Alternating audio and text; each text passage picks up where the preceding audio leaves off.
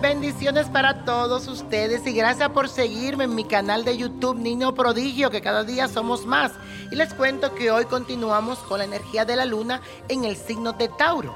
Y ella tendrá una tensión con Júpiter y esto es para que disfrute de las cosas bien hechas y que tengas estabilidad en tus emociones. Te aconsejo que no exageres con tus deseos materialistas para que no afecte tus finanzas. Recuerda que Júpiter expande todo lo que tú tocas. Y hoy vamos a hacer la siguiente afirmación todo este fin de semana. Y dice así, controlo mis deseos exagerados para que no me afecte mi economía. Controlo mis deseos exagerados para que no me afecte mi economía. En otras palabras, tienes que economizar tu dinero.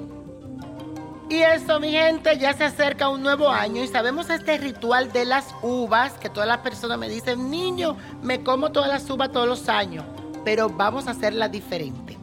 Vas a tomar el día 31 a las 12 del día, vas a poner una copa de vino y le vas a poner dentro las 12 uvas y que estén bien dulce.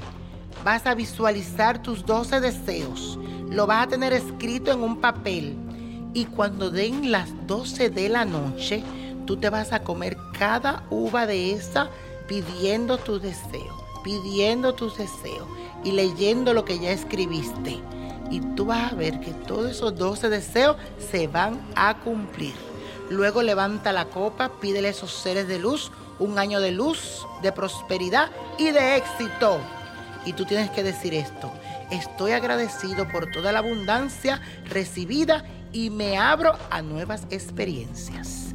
Y la copa de la suerte nos trae el 14, 22, 36, 51, 62, 77, con Dios todo y sin el nada, y let it go, let it go, let it go. Que tengan un año maravilloso. ¿Te gustaría tener una guía espiritual y saber más sobre el amor, el dinero, tu destino y tal vez tu futuro?